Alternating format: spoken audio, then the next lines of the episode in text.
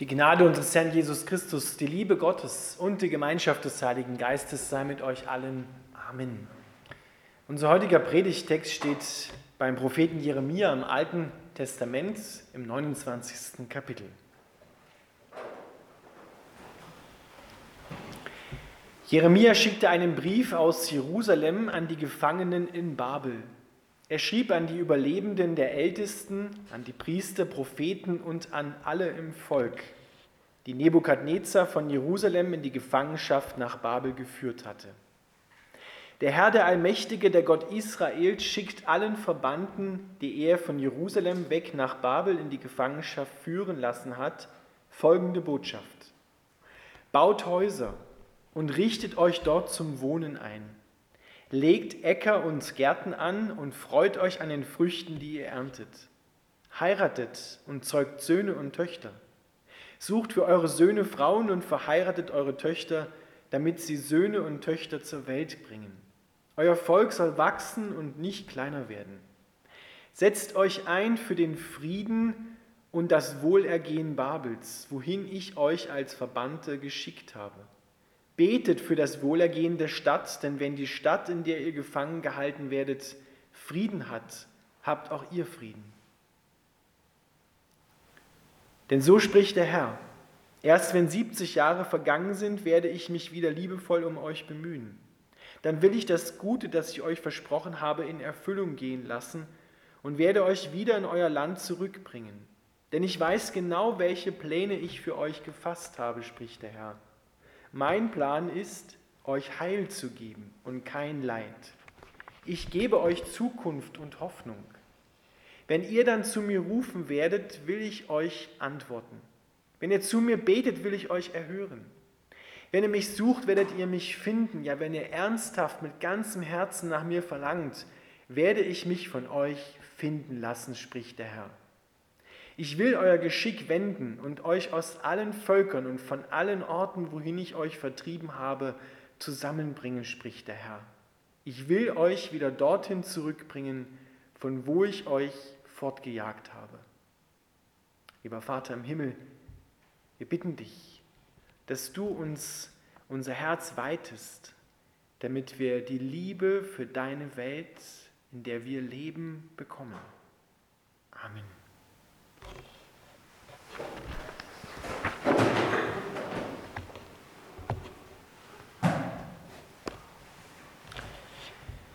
Ihr Lieben, das ist ein dramatischer Text, damit wir uns nochmal am Anfang bewusst machen, von was redet Jeremia hier eigentlich? Was ist die Brisanz dieses Textes, dieses Briefes, den er schreibt an die Gefangenen in Babylon?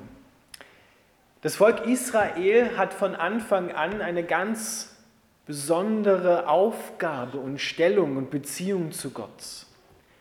Sie sollen Zeuge sein für Gott in dieser Welt. Aber das Volk Israel wollte das nicht immer, genauso wie wir das nicht immer wollen. Die haben Gott auch oft den Rücken gekehrt. Und Gott ist Gott, er liebt seine Menschen, er liebt sein Volk, aber er hat auch Erziehungsmaßnahmen gesetzt, um dieses Volk zur Umkehr zu bringen. Eine der einschneidendsten Erziehungsmaßnahmen war die Eroberung Israels durch den König Nebukadnezar von Babylon. Und damals war es die Politik der Babylonier, dass man die Menschen nicht im Land lässt und von ihnen Steuern nimmt, sondern dass man das ganze Volk möglichst mitnimmt ins eigene Land, um sie dort für sich arbeiten zu lassen. Das war die Politik der Babylonier. Und so haben sie die meisten Israeliten alle mitgenommen in den heutigen Irak, Iran und haben sie dort gefangen gehalten. Und jetzt kommt ein Brief von Jeremia, der in Israel geblieben ist, bleiben konnte. Und er schickt diesen Brief im Auftrag Gottes, das ist nicht seine eigene Meinung, die er da schreibt, schickt es im Auftrag Gottes an die Weggeführten, an die Gefangenen in Babylon. Und der Inhalt dieses Briefes, der hat es in sich. Wir können uns ja vielleicht so ein bisschen hineinversetzen in die Herzen der Gefangenen in Babylon.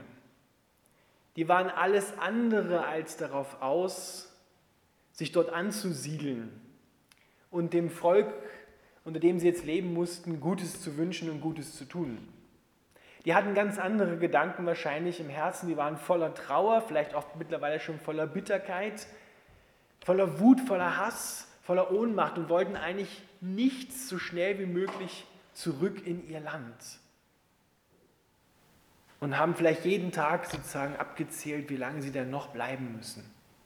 Wohlgemerkt bleiben müssen in einem Land und in einem Volk, das ihnen völlig fremd war, völlig fremde Sprache, völlig fremde Sitten und auch noch Sitten und Gebräuche obendrein, gegen die eigentlich Gott ist. Die Babylonier hatten viele Götter und haben viele Praktiken durchgeführt, die Israel ein Gräuel waren, mit denen sie überhaupt nicht konnten. Und jetzt kommt ein Brief von Jeremia im Auftrag Gottes, der sagt, baut Häuser, siedelt euch an, legt Äcker an, legt Gärten an, genießt die Früchte, heiratet, lasst euch verheiraten, zeugt Kinder, werdet eingepflanzt in dieses Land. Das ist das, was sie vielleicht gar nicht erwartet hatten. Und dann kommt noch, betet für dieses Land. Gott sagt hier eigentlich, ich verbinde euer Herz und euer Wohlergehen mit dem Wohlergehen des Landes. Ich verbinde das miteinander. Wenn ihr betet für das Land und dem Land geht es dadurch gut, dann wird es auch euch gut gehen. Aber nur in dieser Reihenfolge.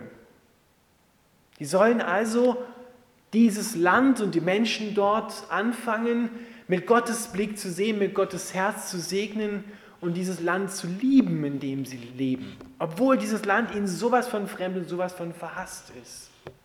Müssen sie doch lernen, ihren Hass abzulegen und Gottes Perspektive annehmen und dieses Land lieben und für dieses Land beten.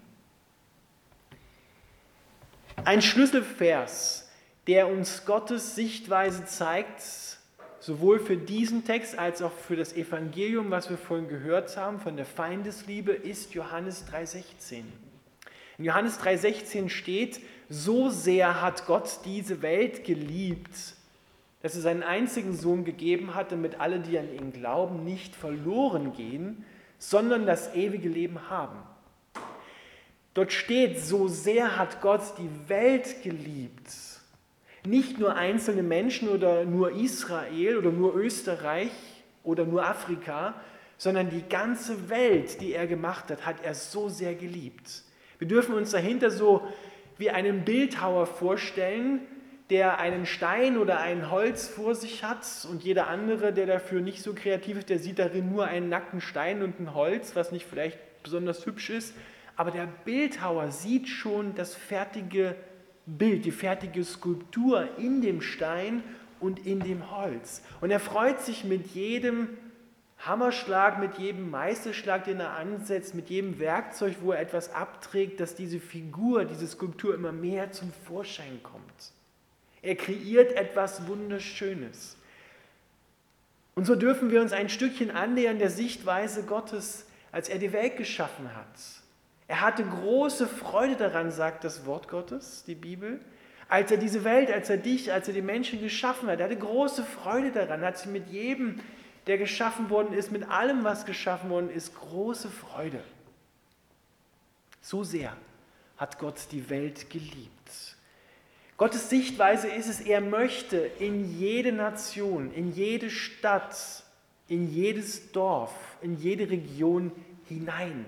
Gott möchte überall rein. Er möchte nicht nur in die Familien rein, er möchte auch in die Gremien rein. Er möchte in alle Strukturen hinein und alles durchdringen mit seiner Kraft, mit seinem Königreich, mit seiner Liebe. Und so sendet Gott seine Botschafter, und das Volk Israel ist der Botschafter Gottes in der Welt, der Zeuge, hinein in eine Welt, die eigentlich nichts von ihm wissen will, die genau das tut, was Gott nicht will. Und das ist Babylon. Babylon wird in der Offenbarung des Johannes im letzten Buch der Bibel als die Mutter aller Hurerei beschrieben. Und Hurerei meint hier in erster Linie nicht der außereheliche Geschlechtsverkehr mit vielen Männern oder Frauen, sondern meint in erster Linie der Unglaube an Gott. Denn das ist die Sünde schlechthin nach dem Johannesevangelium. Jesus sagt, das ist die Sünde, dass sie nicht an den glauben, den du gesandt hast, an mich, an Jesus nicht glauben. Das ist der Ursprung eigentlich, den, wo die Bibel sagt, das ist Ehebruch im tiefsten Sinne, weil Gott sieht die Beziehung zu seinem Volk Israel und zu seinen Menschen als Ehe, wie eine Ehe, als tiefe Liebesgemeinschaft, als intime Liebesgemeinschaft. Und Babylon steht für alles, was Gott eigentlich hasst. Und genau dorthin, genau dorthin schickt er sein Volk gefangen, lässt das Gefangen wegführen und genau dort will er, dass der Segen freigesetzt wird. Das macht Gott heute noch so. Er sendet Menschen an die dunkelsten Orte dieser Welt, um dort sein Licht aufscheinen zu lassen. Damit dort die Menschen erlöst werden, herauskommen aus der Finsternis und frei werden. Und nicht nur die Menschen, sondern eine ganze Region, eine ganze Stadt, eine ganze Nation erlöst wird. Denn Gott sieht, und das müssen wir uns zu eigen machen, einen Staat, eine Nation, eine Stadt, und Stadt steht hier für Synonym von kollektiver Gemeinschaft. Da ist nicht nur die Größenordnung Stadt gemeint, ab so und so viel Einwohner, sondern Stadt steht auch für kleinste Dörfer eigentlich. Da ist die Struktur gemeint. Auch die möchte Gott erlösen. Denn eine Stadt, ein Kollektiv, wo Menschen zusammenleben, hat ja auch immer einen gewissen Charakter. So hat jedes Kollektiv seinen eigenen Charakter. Bad Tatzmannsdorf ist anders als Unterschützen. Unterschützen ist anders als Bernstein. Bernstein ist anders als Stadt Schleining. Jede Stadt, jedes Dorf hat seinen ganz eigenen Charakter, seine ganz eigene Persönlichkeit. So hat auch eine Nation wie Österreich einen anderen Charakter als Deutschland oder als Schweden oder als ein Land in Afrika. Das ist der kollektive Geist einer Gesellschaft. Und den möchte Gott erlösen. Der möchte die Welt nicht abschaffen, denn er hat sie ja schön gemacht und wunderbar gemacht und hatte große Freude daran, aber sie ist gefallen. In ihr herrschen jetzt Mächte und Dinge, die gegen Gott sind, die das Leben der Menschen kaputt machen, die es unter Sklaverei und Knechtschaft bringen. Und da rein möchte Gott. Dort möchte er die Menschen segnen, die Strukturen erlösen. Er möchte nicht nur in die Familien rein, er möchte an die Arbeitsplätze, er möchte in die Firmen rein, in die Chefetagen der Konzerne. Er möchte in die Regierung rein, er möchte in das Gemeindeamt rein, in das Rathaus. Er möchte die Menschen dort segnen und erfüllen mit seinem Heiligen Geist. Er möchte die Welt, nicht weniger als die Welt, weil er ist der Herr der Welt und er ist der Herr des Universums. Und er hat seinen Anspruch auf diese Herrschaft niemals aufgegeben. Niemals. Und er wird sie aufrichten. Deswegen kommt Jesus ja auch wieder, um die Herrschaft Gottes gänzlich aufzurichten. Dann dürfen alle anderen Herren dieser Welt gehen. Denn dann kommt der Herr der Herren. Und dann wird er sein Königreich aufrichten. Und dann wird gerecht, wirklich im wahrsten Sinne des Wortes, gerecht regiert. Und jetzt sendet er sein Volk und sagt, suchet der Stadt Bestes, so heißt es im Luthertext. Hier heißt es, sucht der Stadt, für die Stadt, betet für sie, sucht ihren Frieden, denn wenn sie Frieden hat, dann habt auch ihr Frieden. Betet für sie. Und ich gebe euch die Verheißung, wenn ihr mich von ganzem Herzen sucht, dann werde ich mich von euch finden lassen. Kommt euch das bekannt vor? Matthäus Evangelium Kapitel 7, wer das sucht, wird finden, wer anklopft, dem wird aufgetan. Das sind genau die Worte, die Jesus hier nimmt vom Propheten Jeremia und bekräftigt sie nochmal, sagt, jetzt ist der gekommen, den ihr sucht. Klopft an und euch wird aufgetan. Ich warte nur darauf, dass endlich dieses Geräusch kommt, das Anklopfen. Dann reiße ich euch die Tür auf. Ich warte schon, dass ihr kommt und mich sucht. Ich will eure Gebete beantworten. Wir reden uns da nicht im Mund fusselig und Gott tut nichts, sondern er will sofort antworten, heißt es. Er wartet darauf, dass wir Verantwortung übernehmen für unser Dorf, Verantwortung übernehmen für unsere Stadt, Verantwortung übernehmen für unsere Region, Verantwortung übernehmen für unser Land und für welche Nation auch immer der Gott sie aufs Herz legt. Verantwortung übernehmen.